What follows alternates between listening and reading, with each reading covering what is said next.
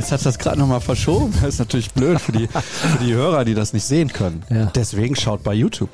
Da seht ihr den ja, Die rausgeputzten, rausgeputzten der Krampe. Schönen guten Morgen. Guten Morgen. Und? Rausgeputzt, ich bin schon fünf Stunden auf. Also ich, Was? Ja, ja, sicher. Um 5.46 Uhr bist du aufgestanden? Nein. Nicht ganz, Viertel nach sechs. Ja, okay, alles klar. Du hast gelogen. Vier, ich, nee, ich konnte nicht so schnell rechnen. Ja, ist auch noch früher Morgen. Also beziehungsweise für dich ja nicht mehr. Nee. Eben habe ich mir eine Apfelschorle hier ins Glas geschüttet. Und die muss man aufmachen mit einem Öffner, logischerweise. Oder mit einer Tischkante geht's auch. Oder mit einem Bierkasten. Oder ah. Zähne. Nee, nee, das mache ich nicht. Und dann habe ich hier so einen Oldschool-Öffner gefunden. Den kann ich hier mal in die Kamera halten. Das ist dieser Öffner. Das finde ich wirklich spektakulär. Das sind diese wirklich aus den, aus den 90er Jahren noch. Flaschenöffner, wo man die Flasche mit aufmacht und dann schiebt man das so drüber, damit die Kohlensäure nicht entweicht. Und? Funktioniert. Ja, ja, ja, in der Tat, natürlich, das funktioniert. Und das hast du natürlich auch zu Hause, oder? Ich habe so einen ähnlichen in, Bla, in, ähm, in äh, Cyanblau, also Lensingblau, Ja, habe okay. ich äh, noch in der Schublade. Habe ich gerade noch weggeräumt. Okay. Weil das ist so ein klassisches Utensil, was man im Partykeller hat mit Holz. Also der Partykeller ist überall mit Holz ausgestattet, hat eine kleine Bar natürlich und hat so eine Diskokugel oben irgendwie und eine Dartscheibe. Das wäre so der Klassiker. Und es gibt natürlich immer Mad Eagle. Und hier diese Käse-Ecken mit Weintraube drauf. Mhm. Käsestäbchen. Ja, alles schon gehabt, oder? So. Natürlich. Ja, sehr gut. Hast du einen Partykeller bei euch im Nein. Haus? Habt ihr überhaupt einen Keller? Ja. Das ist ja nicht mehr überall gang und gäbe. Ne? Ich bin froh drum, weil es doch äh, einige Platzprobleme löst. Aber man muss natürlich mehr heizen. Man muss mehr heizen, mehr putzen. Unfassbarer Staubfänger, so ein Keller. Oh ja, ja. Mhm. Hast du den Baseball, den ich dir geschenkt habe, da? Nee, den habe ich noch in meinem Rucksack. Den immer noch im Rucksack, immer, mit. immer dabei als Glücksbringer, ja? Mhm. Das heißt, du kommst zum Beispiel mit der Bahn nicht mehr zu spät? Im Moment äh, haben wir wieder Schienenersatzverkehr. Schienenersatzverkehr von wo nach wo? Von Ascheberg nach hier, oder? Äh, Genau, die Strecke äh, Dortmund-Münster ist mittendrin zwischen der Heimat des Kollegen Kla Ex-Kollegen Klaverkamp, Mhm. Ähm, Lavensberg und Lünen gesperrt. Da werden neue Gleise verlegt. Oh, Wie viele Gleise kann man eigentlich auf der Strecke noch neu verlegen? Ja, wahrscheinlich war es tatsächlich mal nötig. Also ich weiß nicht, warum man das vor drei Jahren oder wann das war nicht gemacht hat, als da mal irgendwie über drei Monate nichts ging. Da hätte man das ja eigentlich alles mitmachen können, aber gut, war wahrscheinlich damals noch kein Geld für da. Ja, jetzt auf einmal sprießt es, wie sagt man, die Aus dem Redewendung? Aus dem was? Aus, es sprießt aus dem Boden. Ah, aus dem Boden, ja, natürlich. Ja. Ich war gerade abgelenkt, weil fünf Leute hier wieder vorbeigingen und ich dachte, du hast da auch hingeguckt und trotzdem warst du in der Lage, einfach weiterzureden. Natürlich. Es gab einen Vorschlag fürs Vorgeplänkel. Den habe ich natürlich jetzt hier genau überlesen bei den Sagt die 80.000 Kollegin aber ab, du, die will das nicht mithören. Nee, hier, pass auf. Hallo, etwas für das Vorgeplänkel. Euer letzter Konzertbesuch. Super Podcast, weiter so. Boah. Komm, Und? Deiner? Dann habe ich noch länger Freitag. Ja? Ja, Okay, wo warst du? Helene Fischer. Ach du. Oh ja. Es war jeden Cent wert, Dirk. Ich wusste es vorher nicht, wie es sein würde. Bin kurzfristig gefragt worden. Und dann, zack, habe ich mir das angeguckt. Bin zehn Minuten rüber zu Fuß in die Westfalenhalle gegangen. Also mein letzter muss tatsächlich gewesen sein, als ich äh, noch keine Doch, nee, das stimmt gar nicht. Ich wollte gerade sagen, als ich noch keine Kinder hatte. Nein, ich bitte dich. Aber ich war bei einer, ähm, wie nennt man das? Revival Band nennt man das nicht, ne? Die Coverband? Coverband, ja. Genesis Coverband, die äh, eigentlich wirklich original, äh, bei Genesis kommt es ja, oder den alten Genesis-Sachen, die du nicht kennen wirst, kommt es ja wahrscheinlich, äh, kommt Mhm. ja sehr viel auf ähm, nicht nur die Stimme zum Beispiel von Peter Gabriel ist ja einzigartig gewesen, sondern eben auch ähm, Querflöte und so weiter, was die immer alles noch im Programm hatten. Und das war eine Coverband, die das wirklich richtig gut drauf hatte. Das war fast original. Und Phil Collins, auch Genesis. Ja, der war aber, bevor er meinte, er könnte auch singen, nur Schlagzeuger. Nur ja. Schlagzeuger. Also. Bevor er meinte, er könnte auch singen. Also du bist der Meinung, Phil Collins ist nicht so der Sänger? Nein, das geht. Also ich bin aber nur der, äh, ich bin nur Fan dieser alten Genesis-Sachen. So bis Ende der 70er, Anfang der 80er. Mm, okay, da war der Phil ja noch nicht so involviert. Da war der, ja, der hat das hinterher übernommen. Die haben sich ja irgendwie auch ein bisschen zerstritten, glaube ich. Der hat hinterher natürlich auch gesungen. Ich habe von denen ein großartiges Konzert mal in Hamburg gesehen mit ihm. Also der ist jetzt natürlich sehr auch gut, richtig gut sogar. Ne? Aber Peter Gabriel hatte natürlich was Besonderes. So. Das ist also so deine Musik, ja? Mm, ja. Ja. Ach, ich höre alles Mögliche, aber das, das hat so in meiner tatsächlich frühen Jugend von meinem Bruder so ein bisschen übernommen. Der ist ein paar Jahre älter noch als ich. Dann würdest du ja auch Helene hören. Nee. Du hast doch gerade noch gesagt, vor ungefähr 30 Sekunden, du hörst alles. Ziemlich viel. Spult bitte zurück. Florian Gröger Musik höre ich auf keinen Fall. Ja, das ist keine Musik. Das ist. Das ist einfach nur Krach. Funke, Dresche. Ja. Also mit Musik hat das nichts zu tun. Na gut. Da bin ich komplett Er meint raus. da was, er meint das an, er wird das anders sehen, aber ja, kann er kann ja seine falsche Meinung ruhig haben. Gesch ja, genau. Geschmäcker sind ja verschieden. Ja. Ist ja auch gut so. Ja, ja, das ist auch wirklich gut so. Aber ich muss sagen, wirklich die Show, die die abgerissen hat und die macht das, die 65 Veranstaltungen hat die das jedes Mal so zu machen und dann hat die ja auch fünf Stück in fünf Tagen manchmal und dann denke ich mir, boah, mein lieber Mann, die muss sowas von durch sein dann. Aber die macht halt auch pro Konzert ein Millionchen oder zwei. Ne? Ja. ja gut, trotzdem wird sie dann kaputt sein. Also ja. das schützt sich nicht davor, dass du danach, du musst, die, die wird mit Sicherheit gut trainiert sein müssen. Also, ja, ne? wie zwei Turnschuhe. Und ich glaube, bei der zählt dann tatsächlich mehr die Show als der Gesang, oder? Also sie kann auch sehr gut singen, so ist es nicht. Texte sind jetzt auch nicht schlecht. Frag Roman Weidenfeller. Ja, ja, und Patrick Ovomoyela. Die ja, waren gut. beide, glaube ich, da jetzt auch. Die sind ja, äh, ich glaube, die folgen der, wenn die auf Tour ist. Die gucken dann, glaube ich, wirklich alle Konzerte. Ich denke, sie waren jetzt fünfmal, war sie in der Westfalenhalle, fünfmal da. Das weiß ich nicht. Das ja, kann sein. Aber ich habe auf jeden Fall gesehen, dass sie mit ihr natürlich ein Foto gemacht haben. Ja. Ja, die sind große Fans, tatsächlich. Ich weiß gar nicht, glaubst du, Helene kennt die? Ja, doch, mittlerweile schon. Ja, mittlerweile. Ja. Aber so am Anfang hat die gedacht, ja, was sind das denn für Fraggles? ich habe jetzt keine Ahnung, wie Fußball interessiert die ist. Äh, und vielleicht hat sie sie ja als aktive Fußballer noch kennengelernt, sozusagen. Ja, muss sie ja, also zumindest den Roman, weil bei der WM 2014, bei der Feier in Berlin, genau. da ist sie aufgetreten. Ja, genau. Ja, stimmt. Damals war Helene schon groß.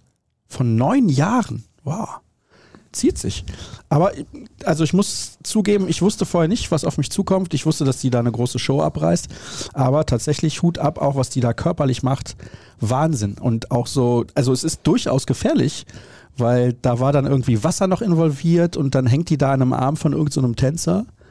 Und da kannst du auch mal abrutschen, wenn der Griff nicht sitzt. Hatte sich zuletzt die Rippe gebrochen, die gute Helene. Hm, das ja. tut weh.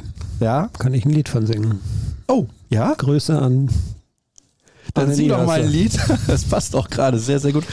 Bist du auch so, ich sag mal, Davensberg und Ascheberg, nee, Nordkirchen, Entschuldigung, wo du wohnst, sind ja nicht weit auseinander. Bist du gesangstechnisch auch so gut aufgestellt wie der Kollege, Ex-Kollege Klaverkamp? Nein. Um Gottes Willen. Ist er denn überhaupt gut oder tut er immer nur so? Er ist laut. Er ist laut, alles klar. Sehr gut. Okay, dann hätten wir das auch geklärt. Du musst ja beim Singen einfach nur keine äh, Scheu haben, dich zu blamieren. Die hat er nicht. Okay. ja, das, das ist das Geheimnis von Karaoke. Ja, ja, das stimmt. Das stimmt. Und Alkohol. Ja. Ja. Okay, gut. Alles klar. Wir sind durch mit dem Vorgeplänkel. Ein bisschen Helene und so weiter. Achso, nee, du musst noch kurz erzählen, wann hast du dir die Rippe gebrochen? Ja, Grüße an Arne Niehörster, habe ich doch gerade eben gesagt. Ach so, ja, nee, hast ich du dachte, die Geschichte wäre, die, die, ist ja schon durch. Ist bekannt, oder was? Ja, nee, ich habe die noch nie gehört. Also es gibt ja das traditionelle Fußballjournalistenspiel gegen BVB Totalteam, BVB Betreuerteam. Früher haben sogar die Trainer ja noch mitgespielt. Also mein allererstes äh, Spiel gegen den BVB, da spielte dann in der anderen Mannschaft Hans-Joachim Watzke, Michael Zorg, Jürgen Klopp mhm. und Cielko Burac. Oh. Ja, wir haben ziemlich deutlich verloren. Da hast du die Rippe gebrochen? Nee, das war dann deutlich später. als die nicht mehr spielten und ähm, wobei Buwatz hat, glaube ich, relativ lange und Krawitz, der äh, andere Co-Trainer, die haben relativ lange noch mitgespielt. Das war dann aber eher schon die Phase, wo ähm, das BVB-Medienteam auch immer größer wurde und ähm, ja, da habe ich mir die Rippe angebrochen in La Manga, glaube ich, war das im Trainingslager im Winter, weil ich, also Anstoß, ohne Scheiß, Anstoß, ich will, wir haben Anstoß, ich äh, will mich ein bisschen nach vorne bewegen, drehe mich zur Seite und äh, da steht Arne Niehörster, der ehemalige stellvertretende Pressesprecher, mittlerweile Teammanager, Teammanager. Und ich laufe so in den Reihen und breche mir dabei die Rippe. Da war das Spiel nach 10 Sekunden für mich besser gelaufen. Das war ja nicht mal ein Zweikampf. Nee. Nee, da war wirklich noch dann auch das Theater, kann ich damit fliegen und so weiter, weil es dann ein paar Tage später nach Hause ging. Ja, tat echt auch sechs Wochen lang gut weh. Also da wurde nichts operiert, ja? Nee, nee.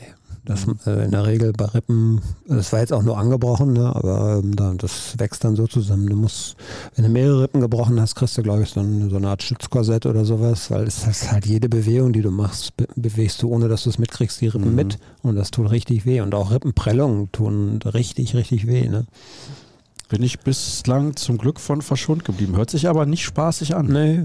Aber ich hätte die Aktion wirklich gerne gesehen. Einfach ja, davor gelaufen. Das ja. hat überhaupt keiner mitgekriegt. Ich, das ist, als wenn ich so zu dir da hingucke und zu dir hinlaufe und dich irgendwie anrempel. Und da passiert in 99,9 Prozent der Fälle passiert da nichts. Und ich, ich bin so komisch in seinen Ellenbogen reingelaufen. Konnte nichts für, aber ja. Bist du dann direkt zu Boden gesunken? Ich habe erstmal nach Luft geschnappt und habe dann gedacht, ja komm, äh, läufst du raus sozusagen.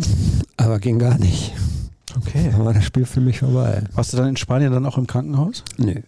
Nee, nee. Das war zwei Tage, glaube ich, vor dem Abflug und ähm, ich habe dann am anderen Tag, ähm, war glaube ich das Testspiel, ist ja immer so, letzte, letzte Tag ist immer Testspiel. Ähm, da habe ich dann kurz Kontakt gehabt zum Mannschaftsarzt und einfach nur gefragt, ob das ein Problem sein könnte irgendwie und war aber dann nicht. Äh, und dann bin ich, bin ich auch ganz normal nach Hause geflogen, bin dann in, in Deutschland zum Arzt gegangen. Wow. Nee, die Geschichte, die ist neu. Zum ersten Mal gehört hier exklusiv. Ist auch bestimmt schon, ja gut, da war Jürgen Klopp noch Trainer, also das muss ja auch schon 10, 12 Jahre her sein. Weil da, ich weiß gar nicht, war Jürgen Klopp noch mit in Bad Ragaz? Ach nee, das war Wintertrainingslager. Äh, ja, das war auf jeden Fall Labanga, meine ich, wäre das gewesen. Hm. Wer war der erste Trainer in der Podcast-Ära hier bei uns? Der hier war, oder was? Mhm. Also nicht als Gast, sondern wer war Trainer, als wir mit dem Podcast losgelegt haben? Tuchel? Mhm. Schon einige durch jetzt. Mhm. In der kurzen Zeit. Ja. Wenn wir den Podcast einstellen, gibt es wieder eine Ära vielleicht. Ich würde aber gern weitermachen. Und jetzt machen wir auch mal weiter hier. mit den, fangen wir mal an. Ja, mit den wichtigen Themen. Eintracht Frankfurt. Mhm. Das ist eine Mannschaft, die ich eigentlich als relativ stark einschätze. Und dann sehe ich am Samstag im Stadion die Startausstellung von Eintracht Frankfurt und denke nochmal, gute Mannschaft. Allerdings Kamada auf der Bank. Also da habe ich auch gedacht, Mensch. Trotzdem immer noch eine sehr gute erste Elf. Aber vorher da hörte man da dann irgendwann 2 zu 1 für Mainz und man hörte einen Jubel rund um das Stadion und im Stadion. Das war wirklich phänomenal, während hier zwei Kollegen was ausdrucken möchten und uns jetzt zuhören, ganz begeistert. Also das war wirklich, ja, also man hat, ich weiß nicht, wo du zu dem Zeitpunkt des 2-1 von Mainz warst? Da war ich im Presseraum, da gab es auch Jubel. Ach, da gab es auch Jubel, okay. Hast du dann mal runtergeschaut? Man kann ja da an der Ecke der ja. Südosttribüne kann man dann ja runtergucken. Habe ich tatsächlich gemacht, äh, weil ich genau da am Fenster auch saß, ähm, die gerade dann durch die Einlasskontrollen an der Südostecke gingen, die waren relativ entspannt, muss ich sagen. Also das war jetzt irgendwie nicht so, als ob da alle auf einmal in Jubel ausgebrochen sind. Hm, erstaunlich. Da, wo ich war, hörte man es über Kilometer, hätte ich jetzt fast gesagt. So, das hat natürlich ein bisschen was ausgelöst auch und spätestens in dem Moment war ich mir sicher, Dortmund fegt Frankfurt aus dem Stadion. Mit welchem Gefühl bist du ins Spiel? Mit dem gleichen. Also ich war, äh, wäre mir da aber auch ohne diese Konstellation in Mainz relativ sicher gewesen, weil natürlich, ja, ich meine, wir kennen das jetzt seit pff, wie viel Monaten, Jahren. Also die Mannschaft hat halt diese Gesichter immer wieder mal und ähm, nachdem auch klar war, dass in der Woche äh, es ein paar deutliche Worte nochmal gegeben hat und nicht nur Kehl hat ja auch zur Mannschaft gesprochen und der Trainer, sondern auch Aki Watzke war ja da und ähm, da war mir eigentlich relativ klar, dass sie das auch nicht auf sich sitzen lassen wollen. Ähm, und von daher war ich eigentlich relativ zuversichtlich auch. Und Frankfurt ist äh, eh erstmal schon mal ein Lieblings Lieblingsgegner. Sie haben ihre traditionelle Schwäche in der Rückrunde und auch gerade keinen guten Lauf. Es gibt auch wieder Theater um Trainer und so weiter. Macht er weiter oder nicht? Und ähm, von daher war ich mir eigentlich relativ sicher, dass sie das Spiel gewinnen auch. Das haben sie auch vor allem in der Anfangsphase sehr gut gelöst. Gab zwischendurch mal ein paar Minuten nach dem 2 zu 0. Da gab es eine Chance dann von Mario Götze und noch eine andere Gelegenheit, glaube ich. Kopfball, wenn ich mich recht entsinne. Aber es war jetzt bis auf diesen, diese paar Minuten von Eintracht Frankfurt gab es eigentlich für den BVB keine großen Probleme. Sie haben das, finde ich schon, also sie haben keinen Champagner-Fußball gespielt. Aber sie, sie haben 4-0 gegen Eintracht Frankfurt gewonnen. Sie waren sehr effizient und haben genau, ja, wie du es beschreibst, also nach erstmal fielen die beiden Tore natürlich in der Phase auch, wo Dortmund sich noch ein bisschen sortiert hat und wo Frankfurt durchaus schon ganz gut im Spiel war. Und sie haben, ich habe hinterher in der Pause auch ein bisschen gestaunt. Was heißt gestaunt? Man hatte es ja so auch verfolgen können. Äh, sie hatten deutliche klarere Chancen eigentlich als der BVB. Erinnere dich, äh, Götze hatte zwei Dinger. Erinnere dich an das eine Ding, was Mats Hummels mit dieser Monstergrätsche dann noch blockt. Der Ball wäre, glaube ich, tatsächlich reingegangen. Und sie haben auch nach dem 2-0 eine Phase gehabt, das hast du gerade schon gesagt, ähm, wo sie einfach auch gut weiter nach vorne gespielt haben. Also so der Doppelschlag innerhalb von fünf Minuten, da holst du normalerweise als Gästemannschaft auch nicht mehr viel in, in Dortmund. Sie haben aber trotzdem unverdrossen und eigentlich auch gut weitergespielt. Und haben eigentlich ein bisschen Pech gehabt, muss man sagen. Also und Glasner hat es nachher ja auch gesagt, da stellst du dich nach dem 0-4 natürlich ganz schlecht hin und sagst, eigentlich war das Spiel von uns gar nicht so verkehrt. Ne? Aber wenn du natürlich innerhalb von dann 30, 35 Minuten dann noch das dritte Tor bekommst und ähm, dann kannst du als Gästemannschaft eigentlich nur noch auf Schadensbegrenzung spielen und ähm, die haben natürlich spätestens dann mit dem vierten haben sie auch ihren Glauben natürlich auch verloren. Ne? Aber ja, so ein bisschen kurios, ne? dass es eigentlich kein ganz schlechtes Spiel, zumindest 45 Minuten lang war von Eintracht Frankfurt. Sagt das viel aus über die Qualitäten von Borussia Dortmund, was den Bereich Effizienz angeht? Du hast das ja eben schon so ein bisschen angedeutet. Dortmund war sehr effizient in diesem Spiel. Sie haben ihre Chancen sehr gut genutzt. Diese Qualität da wurde in den letzten Jahren immer drüber gesprochen, die fehlt, dass man Spiele, in denen man jetzt nicht herausragend spielt, erstmal gewinnt. Das haben sie schon oft in dieser Saison gemacht. Das ist das Erste. Und das Zweite ist, sie haben auch Spiele hochgewonnen. Auch, ich glaube, das 4-1 gegen Hertha war es. Da haben sie auch nicht überragend gespielt, aber sie haben trotzdem 4-1 gewonnen. Also wenn wir über Spielglück reden und sowas, das war ja auch ganz oft Thema mit dieser Serie Anfang dieses Jahres, dass alle gesagt haben, ja, ist viel Spielglück dabei. Aber lass uns doch mal darauf schauen, dass genau solche Sachen anscheinend sehr gut funktionieren und es da eine Entwicklung nach vorne gibt. Ich finde eine deutliche sogar. Ja, das ist ja, äh, wenn du in Stuttgart 3 zu 2 gewinnst, dann sagt ja auch jeder, so wirst du Meister. nicht überragend gespielt, ne? aber ähm, du ziehst das Ding irgendwie am Ende auf deine Seite und gewinnst 3 zu 2, so wird man Meister. Und ähm, es gibt ja auch, also auch Bayern München, selbst in den Jahren, würde ich mal sagen, wo sie immer deutlich über 80 Punkte waren, haben jetzt nicht 34 Spiele lang konstant auf einem hohen Niveau gespielt. Äh, du hast die Schwankungen immer wieder drin. Ähm, der BVB, da würde ich so ein bisschen widersprechen, hat, wenn du jetzt mal gerade Stuttgart nimmst, ähm, immer auch wieder diese Spiele dabei, wo sie diese Effizienz eben nicht haben. Ja, und ähm, du hättest in Stuttgart dir das ganze Theater ja ersparen können. Wenn du zweimal die Latte, du hast zweimal die Latte getroffen, du hast noch zwei, glaube ich, äh, sehr gute Kontersituationen, die du einfach wirklich schlampig ausgespielt hast. Du hast die Chance zum 3-0 zum Beispiel dann passiert nichts. Genau wie gegen Werder Bremen ja auch im Heimspiel. Das war ja, ja so ein bisschen okay. der Punkt, der dann, der dann Terzic auch so geärgert hat. Aber gegen Frankfurt war es so, äh, sie hatten nur noch eine weitere Chance in der ersten Hälfte und haben eben aus äh, vier Chancen drei Tore gemacht. den Ding, das Ding muss Adeyemi eigentlich auch machen. Muss man ja auch mal ganz klar sehen. Wenn, äh, ich denke mir immer, klar, du hast keine hundertprozentige Verwertung, aber wenn du als Bundesliga-Stürmer auf den Torwart zuläufst, teilweise auch in Überzahl, eine Kontersituation, wie schlecht das manchmal ausgespielt wird, nicht nur in Dortmund, sondern insgesamt, da wundert man sich wirklich schon, weil die machen den ganzen Tag nichts anderes. Na, aber also gegen Frankfurt waren sie sehr effizient, haben dann auch genau in der richtigen Phase nach dem, nach dem äh, Halbzeitpfiff, nach der Pause, haben sie dann das vierte auch nachgelegt, hatten vorher, glaube ich, durch Bellingham noch eine ganz gute Chance schon. Da haben sie dann weitergespielt, anstatt aufzuhören. Das ist auch natürlich ein Fortschritt und das ist auch gut gewesen. Und von daher war es am Ende natürlich ein hochverdienter Sieg. Hast du gesehen, wo du den Namen Adiemi gerade schon erwähnst, wie hoch der gesprungen ist bei der Kopfballvorlage ja. für Donny Malen? Da habe ich gedacht, der hätte Sprungfedern. Wahnsinn, oder? Ja.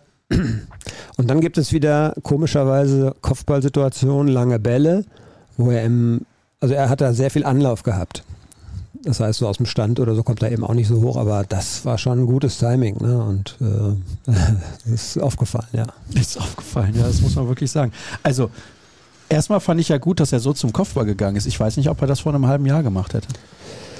Vielleicht hätte er Angst gehabt, davor einen Rempler zu bekommen oder so und hätte es lieber gelassen. Ne? Oder eine Kopfnuss oder sowas. Ja, war wichtig. Also ich war, ich war wirklich beeindruckt. Gibt es noch was zu sagen zu dem Spiel gegen Frankfurt?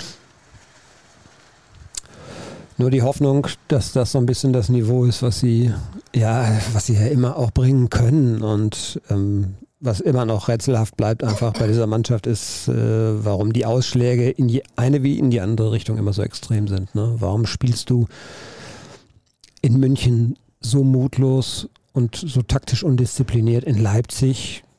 Das war ja nicht, das war ja nicht einfach nur schlecht, das war ja grottenschlecht. Und ähm, die Ausschläge sind so extrem. Ne, das glaube ich auch schon ein paar Mal erzählt. Und dann lässt du wieder Spiele folgen, wie das vielleicht am Samstag, wo du eine gute Mannschaft komplett distanzierst und wo du einfach mal andeutest, das ist ja auch der Grund, warum man manchmal verzweifeln mag eben, ne? weil die Mannschaft kann es ja. Ne, dass sie jetzt, das habe ich gerade schon gesagt, dass sie 34 Spieltage konstant so auf einem recht hohen Niveau spielt, das gelingt ja keiner Mannschaft, aber die extremen Ausschläge, die sind, äh, haben diese Mannschaft in dieser Saison und auch früher schon ähm, begleitet und das ist ein bisschen das, was man, glaube ich, ein bisschen ausbalancieren müsste. Dann würde vielleicht noch der ein oder andere Punkt mehr da sein. Ne? Also, was wir sagen können, ist, dass es eine souveräne Leistung war, sehr effizient, abgebrüht, so kann man das, glaube ich, ausdrücken. Und ja, ein Spieler, der natürlich in dem Spiel und auch in den Spielen davor schon geglänzt hat, und deswegen würde ich gerne ein paar Minuten über ihn sprechen, ist Donny Malen. Wir haben häufig schon gesagt, das reicht einfach nicht. Er ist nicht gut genug. Es funktioniert nicht. Erkläre mir bitte, warum funktioniert es seit ein paar Wochen bei ihm so herausragend gut? Tja, also ich glaube, dass es äh, ähnlich wie bei Adeyemi so ist, dass er auf einer etwas anderen Position, also er war sehr, sehr fest genagelt, so ein bisschen auf diese Position links offensiv. Jetzt spielt er viel variabler, kommt häufig auch über die rechte Seite und ähm, ist auch im Zentrum dann manchmal da. Dazu setzen sie ihn, glaube ich, auch ein bisschen besser ein. Und was er deutlich besser macht, ist Abschlüsse. Erinner dich mal, kannst du dich an das Spiel in Köln erinnern, was Dortmund verloren hat? Ja, ja, kann ich. Das hätte Donny Malen, glaube ich, im Alleingang verhindern können. Äh, es gab, glaube ich, auch noch ein paar andere Spiele. Da war es mir, glaube ich, damals, zumindest habe ich so im, im Kopf, äh, doch sehr, sehr präsent, dass er so ein bisschen der Kopf durch die Wand Spieler war, der dann auch sich durchwurschtelt vor dem Tor ist und dann den Kopf unten hat, anstatt den Kopf oben zu haben und überlegt, den Abschluss zu suchen, einfach blind draufgedroschen, oft so halb hoch. Torwart macht dann ja auch oft so und breitet die Arme auf, macht sich breit, wie man das so schön sagt. Hat er auf den Torwart angeschossen. Jetzt ist er, glaube ich, tatsächlich ein bisschen cooler. Und ja, an ihm siehst du natürlich auch das Paradebeispiel dafür, was eben Selbstvertrauen ausmacht. Ja, das hat er jetzt, ich will nicht sagen, im Überfluss. Ist ja gut, wenn er es hat, aber er trifft und trifft und trifft und könnte sein, dass er am Ende der Saison Dortmunds bester Torschütze sein wird, erstaunlicherweise. Dir Julian Brandt an, da war es ja, die Extreme bei ihm sieht man auch dauernd. Ähm, vor einem Jahr, anderthalb Jahren, da hatte er kein Selbstvertrauen. der ist ja kein anderer Fußballer. Der kann mit dem Ball genauso gut umgehen wie vor einem Jahr. Aber jetzt hatte er Selbstvertrauen. Jetzt hat er gerade mal wieder eine kleine Schwächephase gehabt nach seiner Verletzung. Aber äh, insgesamt spielt er ja auch eine sehr gute Saison. Und das ist eine Sache von Selbstvertrauen. Donny Malen, das hast du gerade auch gesagt, ist bei den Abschlüssen besser geworden. Da passt das ja zum Thema Effizienz, was wir eben besprochen haben. Was mir auch auffällt, ist, dass er, dass er vor allem, also er schießt halt viel. Ne? Also er versucht halt oft auch in den Abschluss zu kommen. Wo andere vielleicht dann nochmal abspielen, ist er derjenige, der dann halt einfach draufknallt. Mhm. Ich kann mich gut erinnern, als er kam, haben wir mit holländischen Kollegen auch gesprochen äh, darüber, was, was kriegen wir denn da für einen Spieler, was kann der und ähm, wird er das packen auch, dass die erste deutsche Bundesliga sicherlich auch ein anderes Niveau hat als die niederländische. Und da war auch Zweifel da. So, da war so von wegen, ja, er muss sich anpassen, er muss seine Spielweise vielleicht auch ein bisschen verändern. Und ähm, er hat, glaube ich, eine sehr, sehr lange Anpassungszeit gebraucht. Das kann man, glaube ich, so sagen. Und zwar so lange, dass der Verein eigentlich schon auch verzweifelt war und dass man auch überlegt hat, ob das noch Sinn macht. Das war ja durchaus ein Thema, ne? ob er nicht im Sommer vielleicht ähm, sich dann was Neues suchen sollte, wenn es eben nicht so funktioniert. Ich glaube, davon sind wir jetzt wieder weit weg.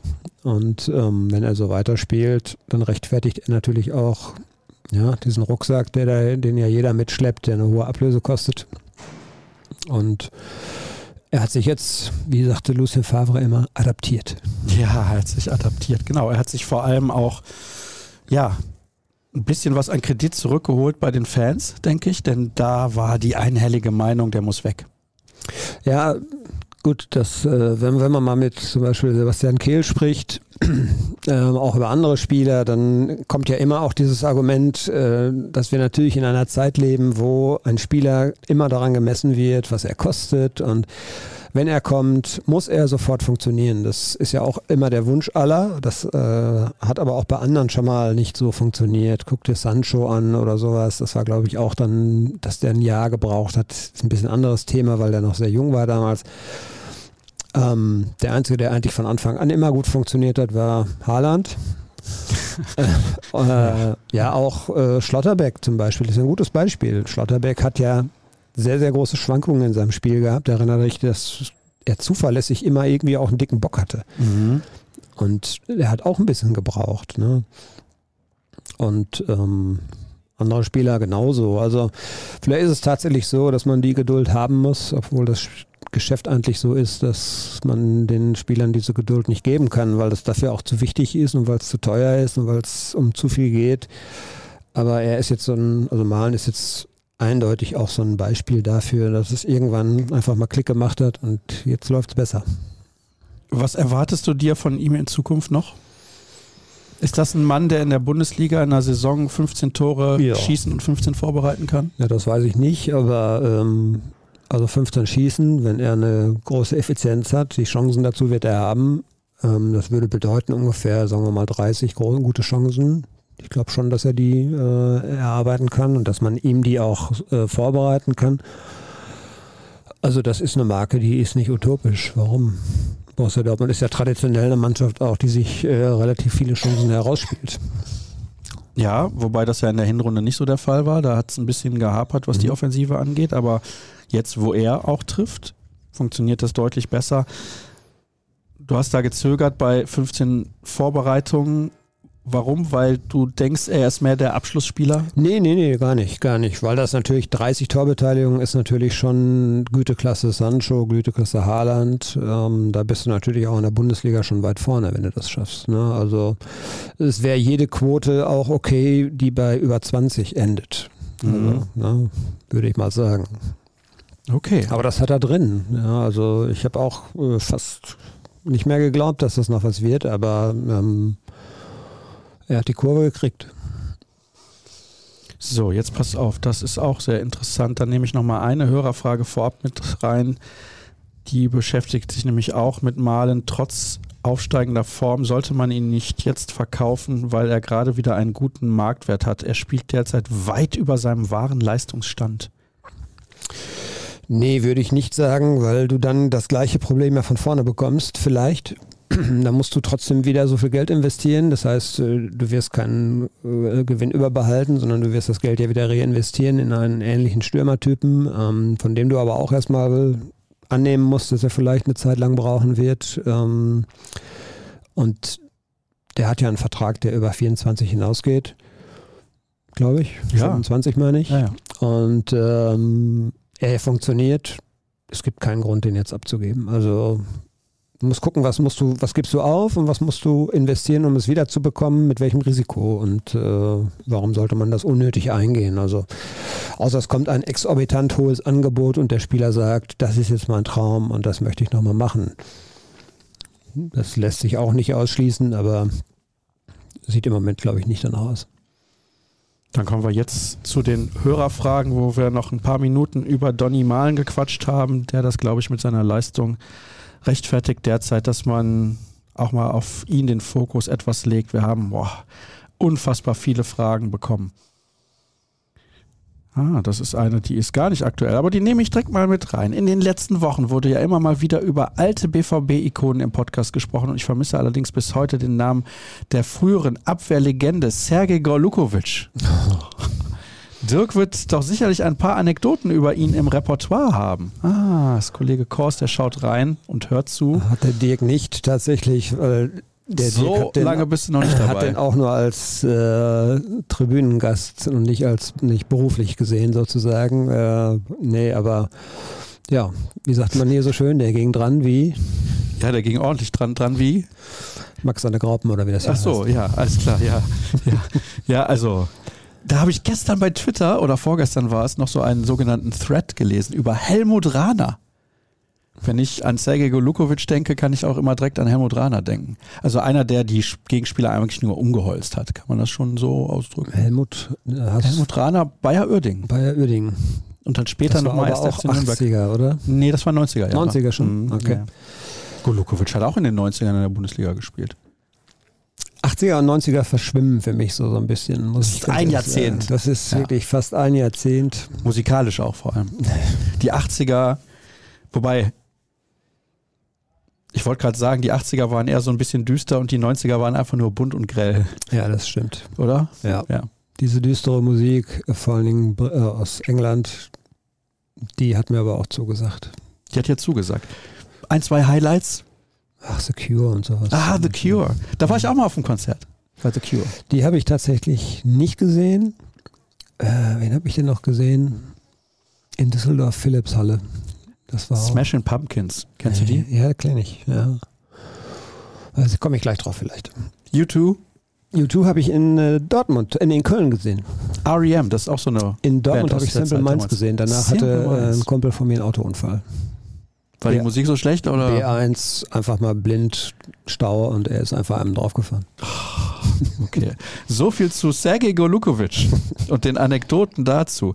Wie kann es passieren, dass Schlotterbeck nach zwei Muskelproblemen, nee, zweimal nach Muskelproblemen aufgestellt wird und diese dann vor der Halbzeit mit einer längeren Verletzung ausgewechselt werden muss? Warum geht Terzic bei den Alternativen auf Innenverteidiger nicht auf Nummer sicher?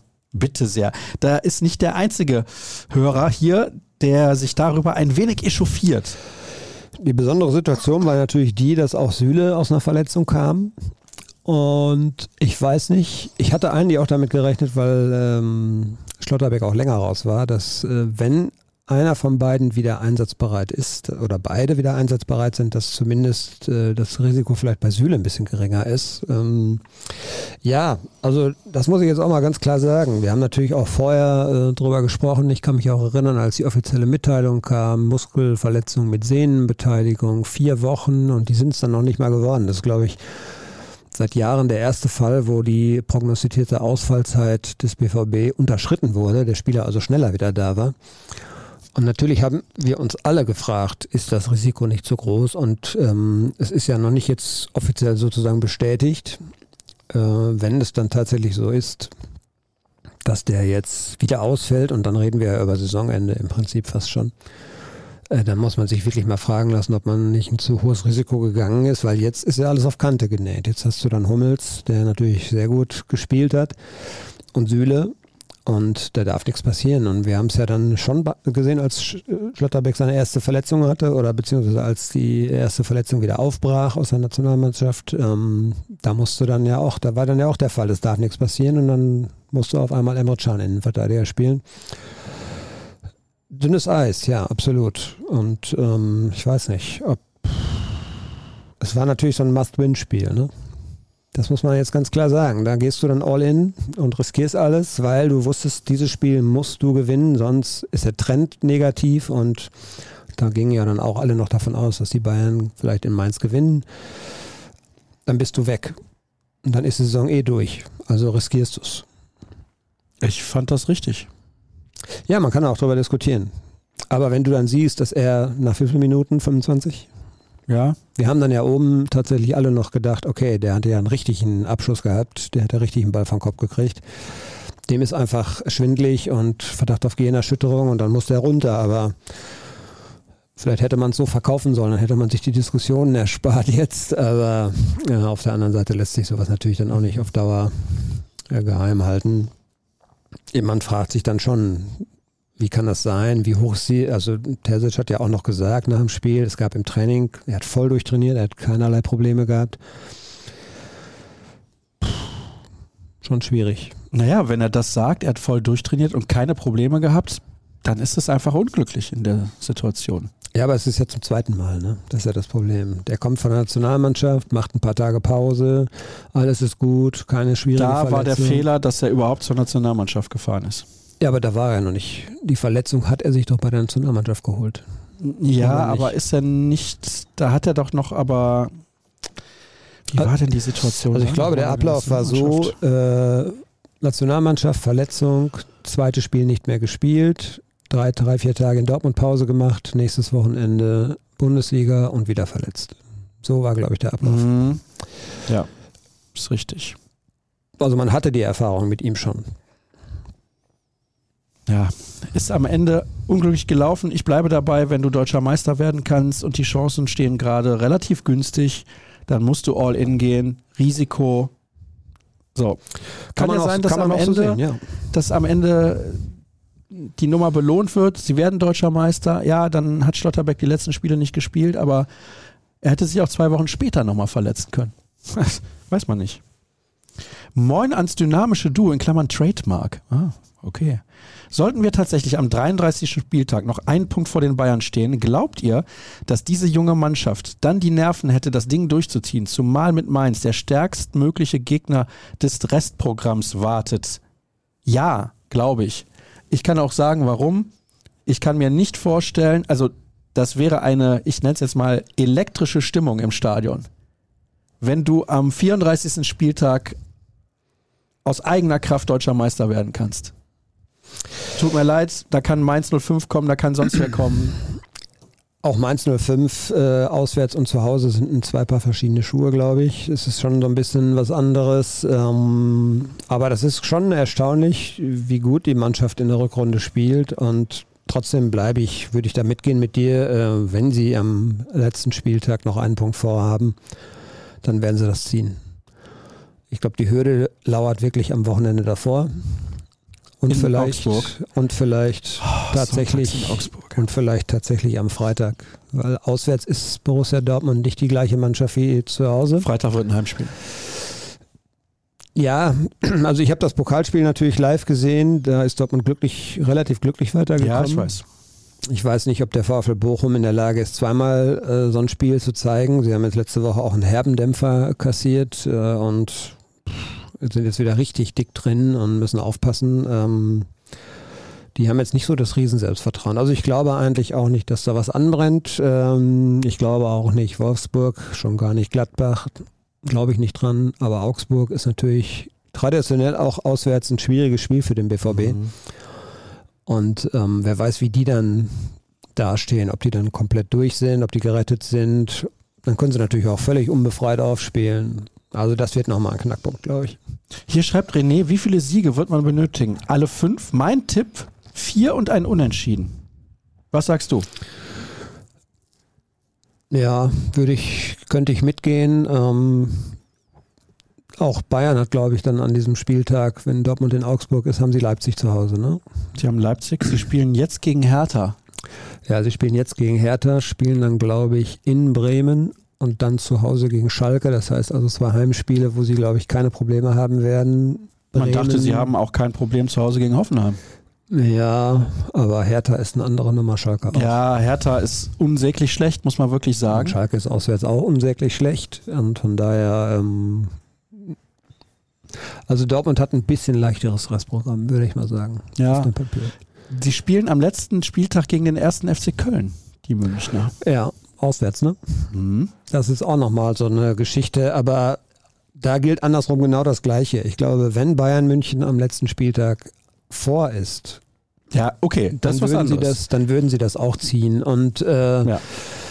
dafür ist die Mannschaft auch routiniert genug. Es geht für, für Bayern geht es darum, ob sie wieder einigermaßen in Tritt kommen. Und zwar auch überzeugend in Tritt äh, kommen, sodass sie selber eine Überzeugung wieder entwickeln. Oder ob sie, wenn sie wieder mühsam gewinnen, wird das nicht helfen.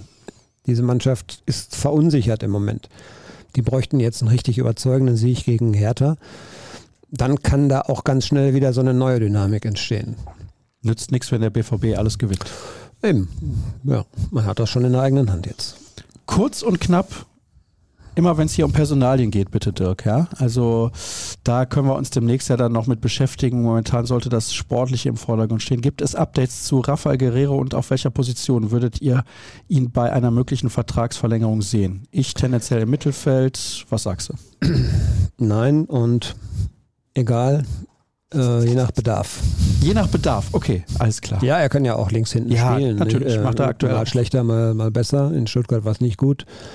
Ähm und zu seiner Vertragssituation, ihm liegt ein Angebot vor und was man so hört, ist, dass diese Leistungskomponente, die Sebastian Kehl gerne installieren möchte in alle neuen Verträge, Hier, dass die nicht auf. so schmeckt. Sebastian Kehl ist Thema der nächsten Frage. Ich finde, dass Kehl einen richtig guten Job macht. Man kann die meisten Schritte gut nachvollziehen und er ist auch selbstkritisch, siehe Rafa Guerrero.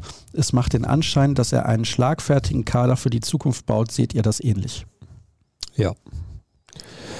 Ja, also ich finde auch, er macht einen guten Job. Er ist vor allen Dingen sehr konsequent. Ähm, mich hat im Winter so ein bisschen die Personalie Mokoku genervt, weil da hätte ich mir vielleicht schon mal ein bisschen eher ein klares Zeichen auch von ihm erwartet. Ähm, da hat er sich, ja, aber auch aus verständlichen Gründen natürlich, man will so einen Spieler ja eigentlich nicht verlieren, weil du siehst irgendwie, hast eine Fantasie bei diesem Spieler und so weiter und äh, wenn du den dann verlierst, ablösefrei, hm, das wäre das wäre nicht gut gewesen. Und da hat er sich schon sehr auch es gab dann halt auch zig Gespräche. Gespräche. Ansonsten finde ich, macht er eine ganz gute äh, Transferpolitik. Ich hätte mir so die ein oder andere Klärung eher gewünscht. Ähm, jetzt nicht bei Reus oder Hummels, das war von vornherein klar. Ähm, ich hätte der klare Schnitt bei Dahut zum Beispiel zuerst ein bisschen geärgert, weil ich gedacht habe, das ist eigentlich ein ganz guter Spieler, aber es ist auf eine gewisse Art eben auch konsequent, dass man sagt, okay, wir waren jetzt vier, fünf, sechs Jahre zusammen und das hat jetzt nicht durchgängig so funktioniert, wie wir es uns nee, vorstellen. Überhaupt und nicht. Dann trennen wir uns einfach auch mal. Also er ist schon sehr, sehr konsequent, hat auch klare, er sagt immer zu mir, wenn ich dann frage, hm, dann sagt er immer, ja, du musst aber auch jetzt nicht nur den Spieler isoliert sehen, sondern du musst sehen, wie passt der ins Gesamtgefüge. Wenn ich den behalte, äh, habe ich vielleicht eine Entwicklungsbehinderung bei irgendeinem anderen Talent, äh, was, was wir haben. Und ähm, das hat er, glaube ich, tatsächlich im Blick. Das muss er ja auch. Und ähm, das macht er eigentlich ganz gut bis jetzt. Egon grüßt aus Innsbruck und schreibt, nach Klopp spielte und spielt der BVB Berg und Tal, auch unter Tuchel. Müssen wir dann noch wieder auf Klopp warten, bis es einen kontinuierlichen Berg gibt. Bitte auch da kurz und knapp. Wir haben noch viele Fragen, Jürgen. Äh, Jürgen. Äh, tut mir leid, ich wollte dich nicht. Äh, kein Problem, Florian. Ja, oh nein, das, das ist nicht in Ordnung. Äh, ich glaube, dass man die Kloppzeit ein bisschen verklärt. Man hat natürlich die beiden Meisterjahre gehabt, wo man auf extrem hohem Niveau gespielt hat. Ähm, in den ersten beiden Jahren äh, war eine positive Entwicklung zu sehen. Man kam allerdings auch von weit unten und erinnere dich an die letzten Jahre, die waren jetzt auch alles andere als gut. Du hattest äh, zwei Jahre lang, glaube ich, zu Bayern München Abstand von über 20 Punkten.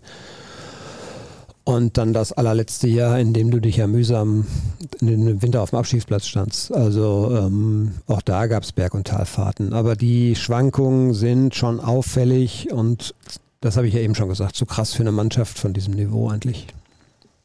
Moin schreibt Patrick, verschiedene Medien berichten letzte Woche, dass Slaven Stanic ab Juni neuer Koordinator Sport werden wird und die Schnittstelle zwischen Sportdirektor und Mannschaft bilden soll. Was genau werden seine Aufgaben sein? Wird er auch Öffentlichkeitsarbeit verrichten? Mm, nee, das glaube ich nicht, weil er an der Seite von Sebastian Kehl arbeitet, zumindest nicht äh, so ex explizit und äh, also da ist schon Kehl derjenige, der nach außen trägt, was äh, wie die Vereinspolitik dann sein soll. Ich glaube, man will einfach eine Verzahnung haben und ein Ohr an der Mannschaft sozusagen. Kehl hat auch äh, nicht jede Woche Zeit, sich Training anzugucken und jedes Training zu sehen und einer, der in die Mannschaft reinhorcht, der Strömungen erkennt äh, und ansonsten natürlich auch Input geben, was Spielerentwicklung angeht, was auch vielleicht dann vielleicht externe Spieler angeht und so weiter. Also das ganz normale Aufgabengebiet, was so jemand dann auch ausfüllen muss. Er ist sehr gut vernetzt in der Szene, was man so hört. Und ähm, vielleicht öffnet sich da dann auch mal die ein oder andere Tür zu irgendeinem anderen Spieler oder so. Muss man für die nächste Saison nicht über einen neuen Kapitän nachdenken, selbst wenn Marco Reus verlängern sollte? Und wer könnte das sein? Nein, ich glaube, Entschuldigung, wenn ich dir da vorgreife, wenn du mit Marco Reus den Vertrag verlängerst und nimmst ihm dann die Kapitänsbinde weg, das wäre ungeschickt. Bin ein bisschen zwiegespalten. Wir haben die Kapitänsfrage ja schon permanent irgendwie über die ganze Saison schon mal immer wieder thematisiert. Ähm, ich könnte mir sogar vorstellen, dass es ihm helfen kann, wenn er, wenn er sagt, okay, wir verlängern jetzt, aber es wird definitiv mein letztes Jahr und ich gebe jetzt die Verantwortung weiter und mhm. ähm, mhm. da soll jemand anders dann noch, er kann dann Vizekapitän bleiben. Wir haben ja jetzt auch den Fall, wenn er nicht spielt, ist logischerweise jemand anders Kapitän. Ähm, der wird schon in dem Führungszirkel irgendwie mit drin bleiben, aber vielleicht wäre es ein guter Move, einfach auch zu sagen, okay, jetzt ist für mich der Zeitpunkt, Ende meiner Karriere kommt näher und äh, ich will wichtig sein, aber ich muss nicht unbedingt die Binde haben. Da sollen für die Zukunft eben mhm. schon mal andere ein bisschen lernen oder so. Gut, kann ich nachvollziehen, die Antwort. Wie kann es sein, dass Erling Haaland bei Man City quasi nie verletzt ist und bei uns ständig die halbe Mannschaft, unter anderem in Stuttgart, so die gesamte Innenverteidigung ausfällt? Pep meinte, bei City werden die Spieler auch neben dem Platz besser betreut, arbeitet der BVB hier nicht professionell genug. Ich glaube schon, dass der BVB professionell arbeitet. Es kommt immer auch auf ein bisschen die Spieler drauf an. Und City spielt sehr balldominant. Das heißt, es gibt weniger Sprints. Würde ich jetzt einfach mal behaupten, es gibt weniger Sprints bei City und dementsprechend weniger Chancen, sich blöde Muskelverletzungen zuzuziehen. Ja, City ist jetzt nicht so eine äh, Mannschaft, die zum Beispiel überfallartig kontert, so wie das Dortmund. Äh, kannst du dich an dieses eine, ich weiß gar nicht gegen wen es war, wo er noch 20 Meter hinter dem ballführenden Spieler einen Sprint aus der ersten, aus der eigenen Hälfte angezogen hat? Ja, und hat am Ende die Bude gemacht. War das Augsburg oder sowas? Kann sein. Also solche Szenen wirst du bei City seltener sehen. Das stimmt. Ich kenne die Werte aber auch, auch jetzt nicht. Vielleicht also, erzählen wir kompletten Blödsinn und die haben viel mehr Sprints. Ja. ich glaube aber tendenziell ist es nicht so. Gefühlt, wenn man die Spiele sieht, ist es nicht so, ja. Ähm, ansonsten professionelle Betreuung, wie du schon gesagt hast, entscheidender Punkt oder wichtiger Punkt ist, du hast die Spieler nur unter Kontrolle, wenn sie auf deinem Gelände sind. Ich weiß nicht, wie lange der Arbeitstag bei Manchester City dauert, ob man die Spieler dann eben auch morgens einbestellt und ähm, dann erst abends nach Hause gehen lässt. Alles Spekulation.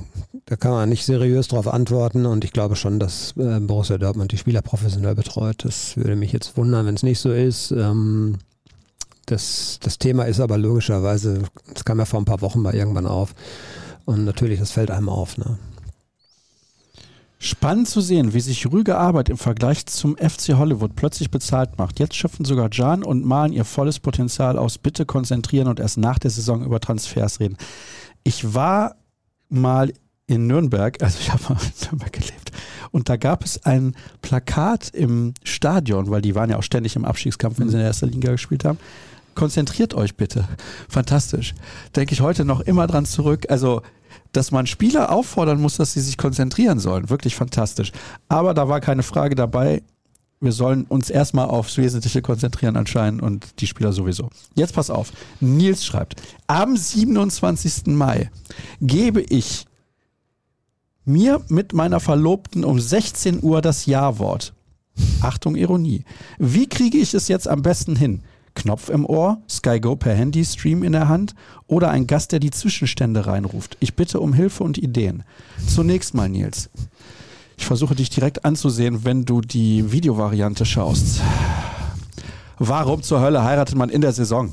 Das kann ja wohl nicht sein Ernst sein. Damit fängt es schon an. Außerdem ist es das Pfingstwochenende. Da hätte er doch problemlos sonntags heiraten können. Weil er weiß doch, der letzte Spieltag findet immer Samstag 15.30 Uhr statt. Nils, was soll das? Jetzt möchtest du von uns eine Lösung für einen Fehler, den du gemacht hast. Bitte, Dirk. Was soll ich denn jetzt darauf antworten? Ja.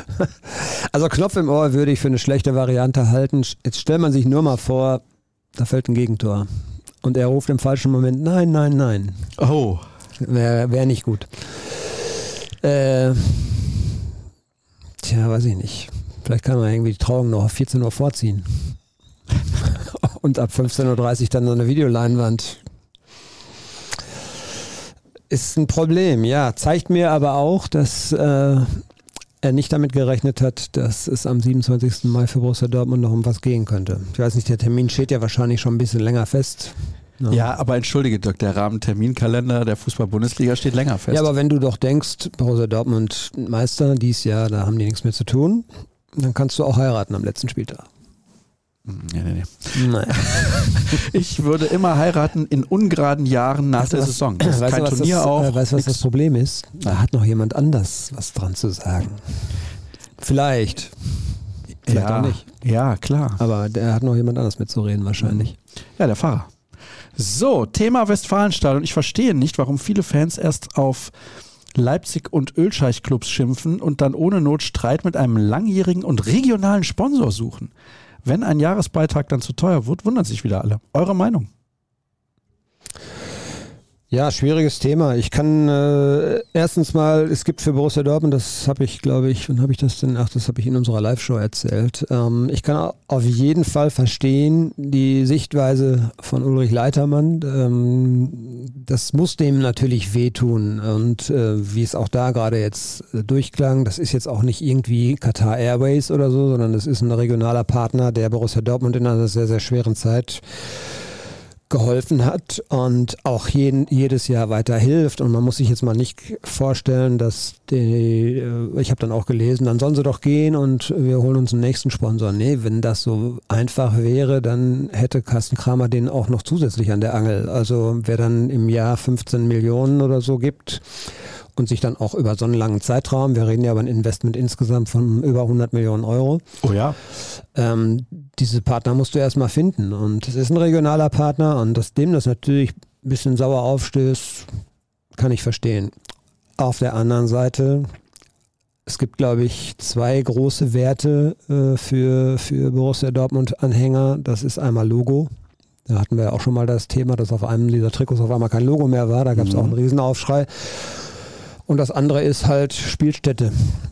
Und wenn du nicht wie andere Vereine dann, weil es einfach zu marode ist, gehst auf einmal in ein neues Stadion und da ist dann auf einmal der Name, dann heißt das, na, das scheint auf einmal irgendwie, keine Ahnung.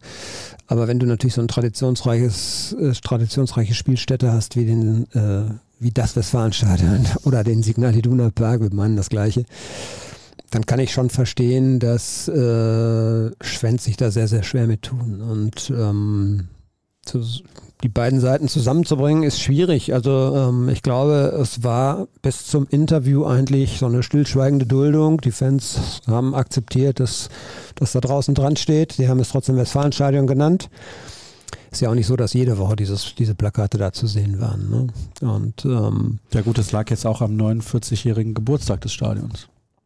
Genau. Und äh, von daher ist es ein sehr, sehr heikles Thema, dünnes Eis für beide, äh, also vor allen Dingen dünnes Eis natürlich für die Signal Iduna. Ähm, da kann man sich dann sehr in die Sesseln setzen. Aber dieser Punkt ist durchaus, finde ich, relevant. Ähm, ich glaube, man muss sich wirklich mal vor Augen halten. Und ich glaube, diese Dramatik Vielleicht erinnern sich da auch viele nicht mehr dran, vielleicht verklärt sich auch das, aber die Dramatik war damals so, ohne diese Geldspritze würde es Borussia Dortmund in der Form nicht mehr geben. Ja, absolut. Von daher kann man ja auch ein bisschen Dankbarkeit zeigen. Also nicht im Sinne von, man muss es Signal Iduna Park nennen, aber ja, gut. Sagen wir mal, das Interview von Leitermann war nicht von der PR-Abteilung Signal Idunas nochmal abgesegnet? Also soweit ich weiß, äh, war das eine Botschaft, die er gerne platzieren wollte. Und natürlich guckt auch bei so einem Interview die ja. Kommunikationsabteilung Gut, er ist drauf. der Chef, wenn er das so möchte. Aber er ist der Chef und äh, die so? werden ihre Vorbehalte sicherlich vorgebracht haben, aber wenn er es dann durchdrückt, er, wus er wusste auch, glaube ich, was er da auslöst. Also ich glaube, so naiv ist er bestimmt Nein, nicht. Äh, nicht in so einer Position. Ja, und er, der wusste schon, dass das einen Wirbel geben wird. Ähm, aber er wollte es einfach mal loswerden und ist auch sein Recht. Mahlzeit ins Currywurstparadies Ruhrgebiet. Was sagt ihr zur Ankündigung von Fortuna Düsseldorf? Sollte der Fußball im Stadion für alle kostenlos zugänglich sein und durch Sponsoren abgedeckt werden? Und wie ist so ein Modell vorstellbar? Und wäre das auch etwas für den BVB? Grüße aus Hellas. Ich habe das auch mit Interesse verfolgt äh, und genau die Frage habe ich mir gestellt. Wie ist das umsetzbar? Ähm, du hast Dauerkarteninhaber, die ähm, sich natürlich mit diesen Dauerkarten auch das Recht sozusagen erkaufen, immer da zu sein. Wie willst du das zum Beispiel regeln, wenn du ein Verlosungssystem wie immer auch geartet äh, einführen müsstest, um deine Plätze zu ver verlosen? Jeder das müssen wir auch dazu sagen, bei Fortuna Düsseldorf ist das Stadion jetzt nicht jede Woche ausverkauft. Das ist ein ganz anderer Fall. Also bei, ich glaube, bei allen Bundesligisten, die dann zum Beispiel, wie geht man mit Dauerkarteninhabern um? Das würde mich dann mal interessieren. Ja. Das ist schon schwierig, ne? Und ähm, Im Prinzip fand ich das, hatte das irgendwie Charme, weil du wirst dein Stadion logischerweise mehr voll kriegen. Da werden dann auch viele sagen, ah, das gönne ich mir jetzt mal. Das Problem hat jetzt der BVB und andere Bundesligisten ohnehin nicht. Die Stadien sind trotzdem voll. 3,5 Millionen Euro an Eintrittsgeldern nimmt der BVB pro Spiel, ah, nee, pro Heimspiel ein, auch mit Merchandise, Verkauf und ja. Essen und Getränken. Ne? Ja. Ich glaube, es sind sogar vier oder viereinhalb. Ja, kann sogar ein bisschen mehr sein, ja. Also das ist in der Bundesliga, glaube ich, schwer umzusetzen und gerade an der, an der Dauerkartenproblematik. Ähm, da könnte es dann scheitern. Wir müssen kürzer werden, auf ja. jeden Fall, Dirk, ja? Wie wird deine Gefühlswelt am 27. Mai um 17.20 Uhr aussehen? Dazu kann ich nur sagen, ich hoffe sehr, dass bald der Abpfiff erfolgt in allen Stadien. Das wird meine Gefühlslage sein. Außerdem werde ich auf die Uhr gucken und sehen, scheiße, gleich beginnt das letzte Heimspiel der BVB Handballfrauen. Ich wurde explizit darum gebeten, auf jeden Fall anwesend zu sein. Und das wird schwierig. Ich bin für eine Verlegung des Handballspiels, denn das Bundesligaspiel im Fußball, meine Damen und Herren, das wird definitiv nicht verlegt werden. Sagst du mir, ich soll kürzer werden und redest ja. jetzt schon wieder eine Minute. Ja, Entschuldigung. Kann so oder so ausgehen, ne? Vielleicht ist es ein bedeutungsloses Spiel. Oh ja, weil Dortmund schon Meister ist. Da müssen wir dann nach Augsburg. Trotzdem nicht Ab nach Augsburg. Dann wäre es trotzdem nicht bedeutungslos, weil dann gäbe es ja noch die Schale. Ja, das stimmt. Genau. Also, wie gesagt, das Handballspiel muss auf den Freitag verlegt werden oder erst um 20 Uhr. Da werden ja auch verdienstvolle Spielerinnen verabschiedet. Das kann man ja nicht so zwischen Tür und Angel machen. Das geht nicht. Vielleicht wollen die auch ins Stadion. So, sind ja auch, sind Borussinnen. Von daher. So, pass auf. Was haben wir hier noch? Hallo, ihr Legenden. Ah, fantastisch, Markus. Einfach mal ein Lob an den besten Podcast der Welt. Ein Ohrenschmaus Woche für Woche. Beste Grüße. Der will gar nichts wissen. Kann Dirk bitte die letzten fünf äh, Spiele des BVB tippen? Also, in Bochum. 3 zu 1. Zu Hause gegen, was ist das? Erst Gladbach. Wolfsburg. Ah, erst Wolfsburg? Mhm. Zu Hause gegen Wolfsburg. Mhm. 3 zu 0. Zu Hause gegen Gladbach. 4 zu 1. Auswärts in Augsburg. ich weiß, was kommt. 2 zu 1. Zu Hause gegen Mainz 05. 3-0. Bei Instagram haben ungefähr 30 Leute gefragt, wer wird deutscher Meister? Gut, die Frage hat sich dann erledigt, ne? Die brauche ich jetzt die nicht mehr stellen. Jetzt durch. Ich bleibe jetzt, ich lege mich jetzt mal fest, die ziehen es durch und gut, wir haben heute Mittwoch, vielleicht werde ich in, 8, in 60 Stunden schon wieder eines Besseren belehrt worden sein, aber das glaube ich nicht. Nein, in Bochum souveräner nee. Sieg in Bochum souveräner Sieg. Das Einzige, was mir Sorgen macht, ist die fünfte gelbe Karte von Mats Hummels. Ja, dann haben wir das Problem. Darüber haben wir eben schon gesprochen mit ja, Schlotterbeck. Ne? Ja. Schlotterbeck, Malen und so weiter. Was haben wir denn hier noch? Hallo Dirk, hallo Sascha. Julian Duranville ist im Training und wird wohl zur neuen Saison erst starten. Was erwartet ihr von diesem Dribbler? Eher Sancho oder Dembele oder eher Malen oder Adiemi? Gruß aus MH. Ist das meiner Zagen? Könnte sein. Ich habe ihn, ich, ich glaube, er hat jetzt gestern tatsächlich, zumindest für uns öffentlich und ersichtlich, eine der ersten Einheiten mal wirklich voll mitgemacht. Ich habe ihn noch nie gesehen. Also ich kann gar nicht sagen. Und ich verweise immer noch drauf, der ist jetzt noch, glaube ich, 16.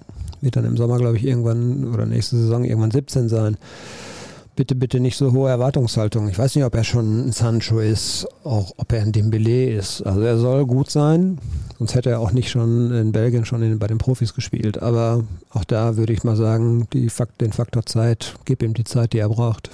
Ist das Bochum-Spiel das entscheidende Spiel um die Meisterschaft? Immerhin kommen danach zwei Heimspiele und da sind wir den Blackout gegen Bremen außen vorgenommen unschlagbar. Ich glaube eher Augsburg. Ja, da hast du auch eben gezögert, was du da tippst. Ja, sie tun sich immer sehr schwer in Augsburg. Ich kann mich daran erinnern, äh, da haben sie mal 5-3 mit Haaland da gewonnen. Kannst, kannst, das war das erste Spiel von Haaland. 3-1 zurückgelegen. Und ohne die Einwechslung hätten sie das Spiel auch verloren.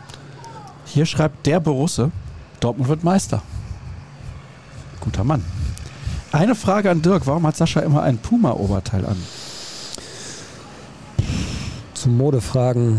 Ja, sieht gut aus, deswegen. Nicht. Muss ich vom noch schöneren Gesicht ablenken. Ja. Fantastisch. Was ist mit den Löchern in den Socken? Wann reagiert Puma? Ha. Es ist eine Zumutung schlimmer als das Halstattoo von David Raum. Wie kann man sich denn den Hals tätowieren lassen? Gottes Willen. Ja, haben doch heute einige. Erinnere dich an den Schnapper von. Äh, wo spielt er jetzt noch? Der hat doch auch ein Tattoo am Hals. Ederson. Ja, ich habe für viel Verständnis. Also die sollen es ruhig machen, ist ja deren Körper, aber ich finde es wirklich grottenhässlich. Ich sage ja immer, die was auf dem Arm haben, die machen das, um sich an irgendwas erinnern zu wollen. Aber Hals kannst du halt schlecht auch lesen, ne? Klar. Wie wann bin ich nochmal geboren? Sehr gut. Nein, es ist, ich finde es absolut richtig. Schöne Grüße aus Lee an die Stettler und Waldorfs des Podcasts. Wie ist das wäre eine Beleidigung für dich, nicht für mich. Ich verstehe das gar nicht. Ich bin auch hier nicht, doch manchmal rege ich mich auch auf. Gibt es schon irgendwelche Informationen zu Meisterschaft-Shirts, beziehungsweise was mit solchen Shirts beim Nicht-Erreichen dieses Ziels passiert? Das ist sehr interessant, weil die müssen vorgedruckt werden. Und ja. das geht nicht in ein paar Tagen. Ja gut, die werden irgendwo eingestampft. Ne? Das äh, gibt es ja immer wieder, wenn du Endspiele zum Beispiel auch hast. Auch 2013 hatte Borussia Dortmund natürlich ein Champions League-Sieger-T-Shirt und die erblicken dann das Licht der Öffentlichkeit. Ja, und hast du dann irgendwann im Netz irgendwo auf der Welt gesehen, irgendwelche Leute mit so einem ja. T-Shirt.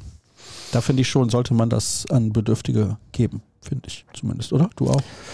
Ja das, ja, das Problem dabei ist, du setzt dich halt dann wieder Häme aus. Ne? Dann äh, werden irgendwelche Leute ja, das entdecken und werden sagen, ehrlich, ha, ha, ha. Es, aber es, es gibt ist logisch. So viel, es weiß jeder, dass sie auch produziert werden. So viel Not und Leid auf der Welt und viele Leute ja, könnten natürlich. dann irgendwelche T-Shirts gut gebrauchen meine Meinung. Moin, wer ist der Spieler mit der 21 und was hat er mit Donny Malen gemacht? Grüße aus dem Kasernendorf in Ostwestfalen. Fasst das ganz gut zusammen, glaube ich, die Entwicklung. Ja. So, war im Stadion. Malen war eine Waffe und selbst während seiner schlechten Phasen immer sehr bemüht. Müssen wir uns entschuldigen? Hier wird nochmal gefragt nach Vertragsverlängerung und so weiter. Hallöchen.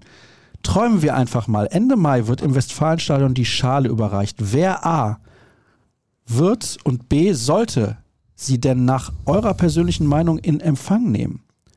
Drei potenzielle Kandidaten gibt es. Reus, Hummels oder Bellingham. Grüße aus Budapest von Wolfgang.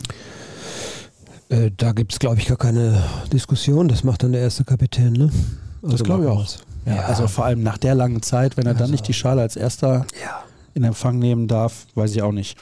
Hallo ihr beiden, letzte Woche ging meine Frage unter, wie seht ihr die Zukunft von Gio Reyna? Seht ihr noch Entwicklungspotenzial oder führen Stagnation und Körpersprache zur Trennung?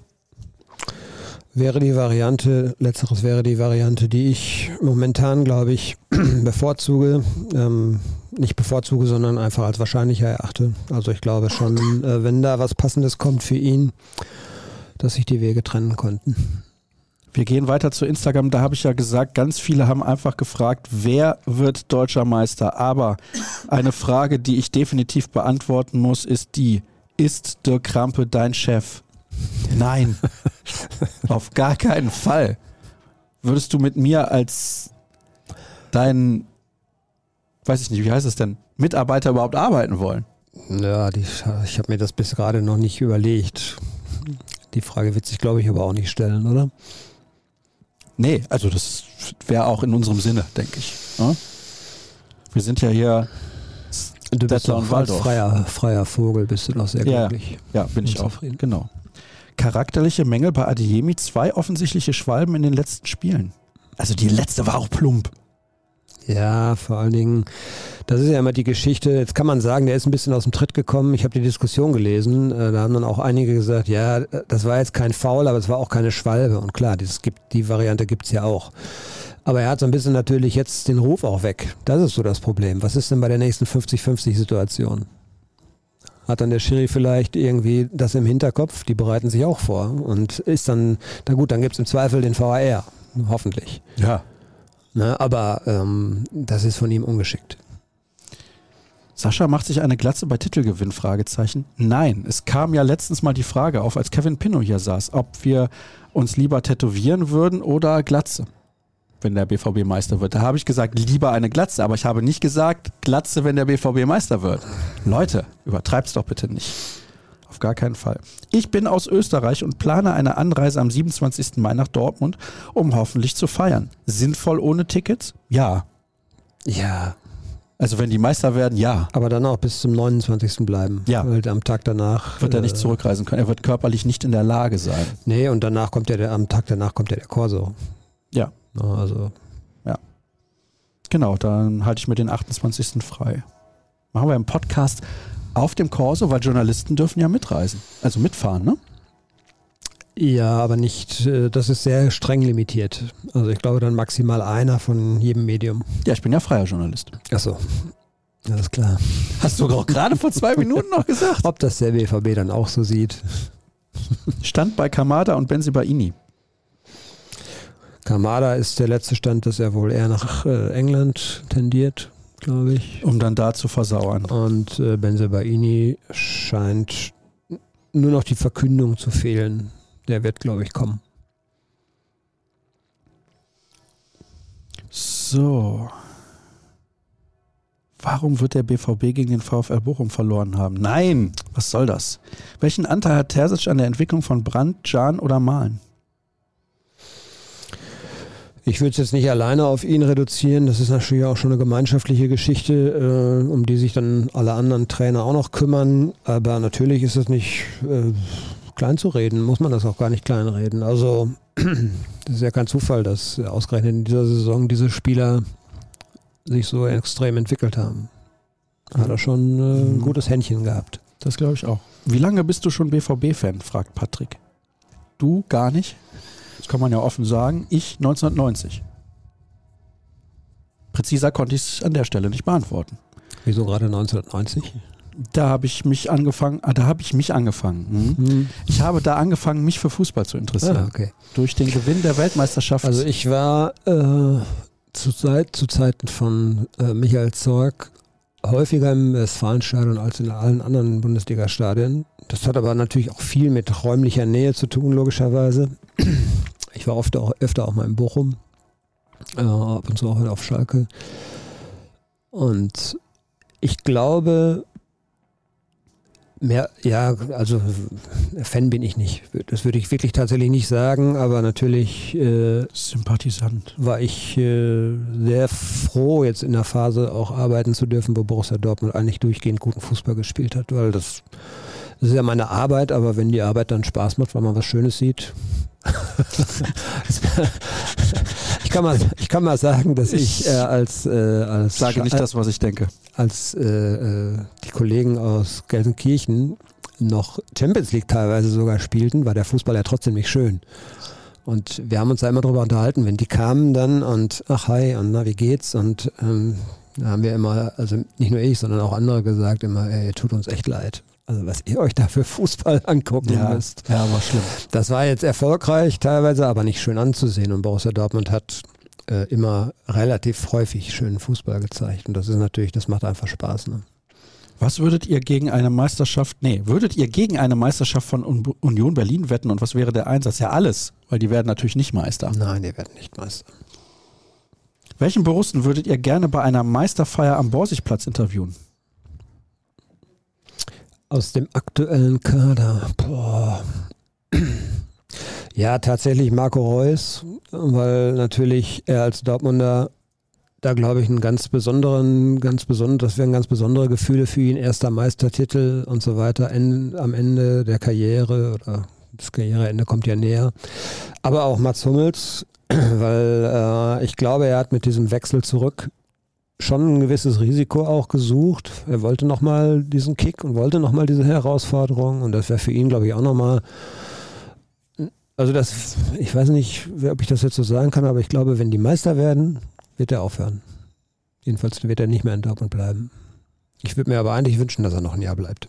Ja, würde ich auch. Ein Jahr macht der Matz noch und dann. Aber was will er noch dann erreichen? Ja. Weiß nicht, er ist, glaube ich, sehr reflektiert und. Nee, also das wären die beiden. Muss gerade mal ja. überlegen. Ja, bei mir auch. Also vor allem Hummels tatsächlich. Mhm. Most underrated Borussia aller Zeiten auf dem Platz. Oh. Bester Typ neben dem Platz. Oh. Schwere Frage. Underrated in der öffentlichen Meinung oder? Äh ja, dass man denkt, der war gar nicht so gut, wie er eigentlich war. Boah, ganz schwer. Das ist sehr schwer. Das ist wirklich ganz schwer. Und bester Typ neben dem Platz ist auch nicht so einfach. Ja, ich bin ja ein Fan in der Beziehung von Sven Bender. Oh ja. Da bleibe ich auch bei. Weil Bester Typ neben dem Platz neben Subotic. Ja. Könnte ich jetzt tun. Nee, auch äh, da würde ich sagen, bester Typ neben dem Platz, war jetzt eigentlich eher so. Also äh, sportlich, äh, Sven Bender, der, was der hier geleistet hat, das weiß, glaube ich, schon jeder wertzuschätzen. Also der war nicht underrated sozusagen. Ja, die Frage ist nicht einfach. Deswegen stelle ich die nächste, Doc. Können wir ja noch mal ein bisschen ja. drüber nachdenken ja. und in der Sommerpause noch mal ein ja. bisschen. Ja. Wolf, formtief oder verletzt? Ganz schwer zu begreifen. Ähm, Stammspieler und jetzt auf einmal komplett irgendwie raus. Ne? Ähm, ich hätte ihn zum Beispiel in, in Stuttgart gerne gesehen. Ich weiß nicht, ob die Schlussphase nicht so verlaufen wäre. Äh, erinnere dich an das Tor von Kulibali. Nicht nur da hatte Riasson auf der Seite richtig Probleme. Ähm, ich weiß nicht, warum er auf einmal nicht mehr gefragt ist. Äh, schon sehr merkwürdig. Was sagt er zu den Mainzern? Liebe Grüße aus Mainz. Vielen Dank. Ja. Auch coole Truppe irgendwie, ne? Muss ich mag Bo Svensson, der war letztens im Sportstudio. Guter Typ. Ich habe ihn auch beim A-Jugendfinale, war er in der Pause ja, äh, da. War auch gut. Äh, ja, der ist, ist schon ein cooler Typ und das ist halt, es ist auch nicht einfach mit einer Mannschaft, die so gut bestückt ist wie Borussia Dortmund oder Bayern München, Erfolg zu haben. Das ist auch nicht einfach. Du musst schon ein gutes Händchen haben, du musst auch denen gut was bieten als Trainer. Aber solche Vereine sind ja nur dann richtig gut, wenn sie wirklich sehr, sehr viele Spiele mhm. am Maximum spielen. Mhm. Und äh, Trainer, die, so Streich auch in, in äh, Dings, auch der Fischer in, in Berlin, die holen schon ganz schön viel aus diesen Mannschaften raus. Das ist schon cool. Wie viel Geld würde der BVB als deutscher Meister erhalten? Puh, das weiß ich nicht. Äh, kann, man, kann man so jetzt, glaube ich, auch noch nicht beziffern. Äh, ja, da, da, reden wir aber schon bestimmt von 40, 50 Millionen, glaube ich. Dann wird es ja, also das ist äh, das über die, über die Vermarktung und so weiter, aber ähm, ich glaube, dann werden zum Beispiel natürlich auch extra Zahlungen der Sponsoren, der großen Sponsoren fällig. Kommt natürlich auch mit Sicherheit nochmal was rein. Also wird sich, glaube ich, schon lohnen. Euer Podcast als wöchentlicher Ohrenschmaus, merkt ihr Veränderungen im Verein, seitdem die Meisterschaft offen als Ziel ausgesprochen wird? Nee, ist, ist erstens ein bisschen zu kurz. Zweitens, äh, was hätten Sie, da hab, das habe ich auch gesagt, äh, was hätten Sie denn in der Situation machen sollen? Klar, du hast ein bisschen das Problem, dass du gerade in Stuttgart ziemlich enttäuscht und dich äh, hast und dich zur Lachnummer gemacht hast. Aber du bist trotzdem fünf oder sechs Spieltage, da waren es damals ja dann ähm, zwei Punkte dahinter. So. Was willst du denn für ein Ziel ausgeben? Ja, nicht zweiter Platz. Du kannst natürlich höchstens sagen, äh, wir sagen gar nichts, weil, wir, hey, habt, habt ihr gesehen, wie wir in Stuttgart gespielt haben? das kannst du natürlich machen, aber dann ziehst du dann der Mannschaft ja auch den Stecker. Also es war eigentlich was, eine richtig gute Entscheidung, einfach mal nach vorne zu gehen und zu sagen, hey, und auch das, was intern gelaufen ist, so nach dem Motto, ey Leute, wie viele Chancen wollt ihr noch haben? Wie oft soll Bayern München noch stolpern, damit ihr begreift, ihr könnt Meister werden? Und wie oft kann man Meister werden als Bundesliga-Profi, wenn du nicht gerade bei Bayern München spielst? Ist auch nicht so oft. Die Chance musst du einfach nutzen. Und sie daran so offensiv zu erinnert zu haben, ist, glaube ich, genau die richtige Methode gewesen. Moin, ihr Sitzplatz-Rambos. Wer stellt die höchste Stolpergefahr in den letzten fünf Spielen? Da hast du schon gesagt. Augsburg. Dann haben wir Frankfurt hatte sieben Spiele nicht gewonnen. Die Leistung war gut, aber der Gegner nicht. Mhm. Steigt Schalke ab? Ja. Dafür sind sie auswärts zu schlecht und haben natürlich am Ende noch ein Hammer-Restprogramm. Spielen ja in Leipzig und in München. Sie müssten dann schon Frankfurt wirklich auch schlagen. Sie müssten alle Heimspiele gewinnen. Die haben jetzt, glaube ich, Bremen als jetzt am Wochenende. Oh. Ja, haben jetzt Bremen. Unangenehm. Dann spielen sie, glaube ich, in Mainz. Ja, da werden sie nichts holen. Und dann spielen sie. Da haben sie zwei Auswärtsspiele. Dann spielen sie, glaube ich, in München. Ja, hast du eben gesagt. Und dann Heimspiel Frankfurt und dann, glaube ich, in Leipzig. Wir gehen hier steil auf die Zielgerade zu. Das muss ich natürlich auf jeden Fall noch vorlesen, was Basti schreibt. Vielen Dank für euren tollen Podcast als Pendler grandios. Ihr habt eine Gehaltserhöhung verdient. da war eben der Chefredakteur. Den können wir nochmal ja. Gleich mal reinwinken. Hörst du uns? bitte, bitte kommen Sie, kommen Sie schnell. Gut. Ist der Rathausbalkon bereit? Ja gut, der wird ja hier nicht genutzt. Zu Duranville hast du auch schon was gesagt. Ganz, ganz viel zu Reus auch noch und so weiter. Hm. Und viel zu Personalien. Was Personalien angeht, liebe Leute, das würde ich gerne aussparen. Warum? Weil das gerade nicht der Fokus ist. Daher denke ich, sollten wir uns mit dem beschäftigen. Ja, ich glaube schon, dass ein bisschen was passieren wird in den nächsten Wochen. Also Marco Reus wird, war ja angekündigt worden, dass es entweder diese Woche noch passiert oder dann eben vielleicht auch nächste Woche. Also natürlich kann jetzt nicht der Fokus noch bis zum 27. Mai nur auf dem Sport liegen. Die Arbeit läuft hintenrum natürlich weiter und ähm, da wird also, glaube ich, noch ein bisschen was kommen auch. Schluss für heute. Ja. Ed Dirk Krampe bei Twitter. Ed RNBVB. Ed Sascha Staat. Folgt mir gerne auch bei Instagram. Heute waren wieder so viele Fragen. Wahnsinn. Vielen Dank dafür. Nochmal der Hinweis. Schreibt eure Fragen bitte kurz und knapp bei Instagram in das Kästchen, nicht als private Nachricht oder Antwort auf die Story, sondern in dieses kleine Kästchen, damit ich da so durchscrollen kann. Sonst ist das nicht möglich, da auch nur im Ansatz den Überblick zu behalten. Ich freue mich aber, dass ihr so rege teilnehmt. Und ja, einige Fragen habe ich jetzt nicht mit reingenommen, sonst würden wir ja noch eine Stunde sitzen. Und wir wissen das aber sehr zu schätzen, dass ihr so rege teilnehmt. Am Wochenende, beziehungsweise am Freitag natürlich, gibt es wieder unsere Live-Show, eine halbe Stunde vor Anpfiff in Bochum. Dirk wird zusammen mit Jürgen im Stadion sein und berichten. Ich gucke mir das Ganze auch vor Ort an. Das heißt, drei Punkte sind sicher. Oder? Hast du so eine gute Bilanz? Ich habe eine sehr gute Bilanz tatsächlich, ja. ja. Ich war nicht beim Heimspiel gegen Werder Bremen. Okay, warst du in äh, München?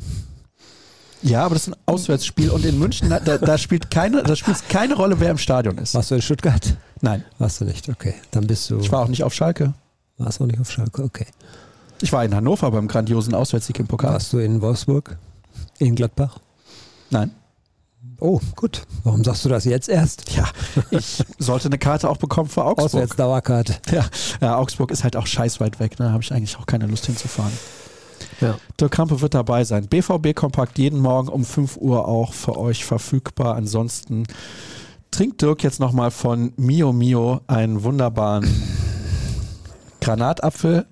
Eistee. Das lasse ich mir jetzt von äh, irgendeinem der, der Videokollegen als kleinen Schnipser rausschneiden und schicke das dann an. Oh ja. Und ich schicke einfach die ganze Sendung an Puma, oder? Schick die ganze Sendung an Puma. Ich weiß nicht, wer Mio Mio herstellt, das muss ich nochmal eben rausfinden hier. Ja, mal gucken. Ja, egal, wir würden nie Schleichwerbung machen. An der Stelle auf keinen Fall. danke, dass ihr mit dabei gewesen seid. Bis demnächst. Tschüss. Tschüss.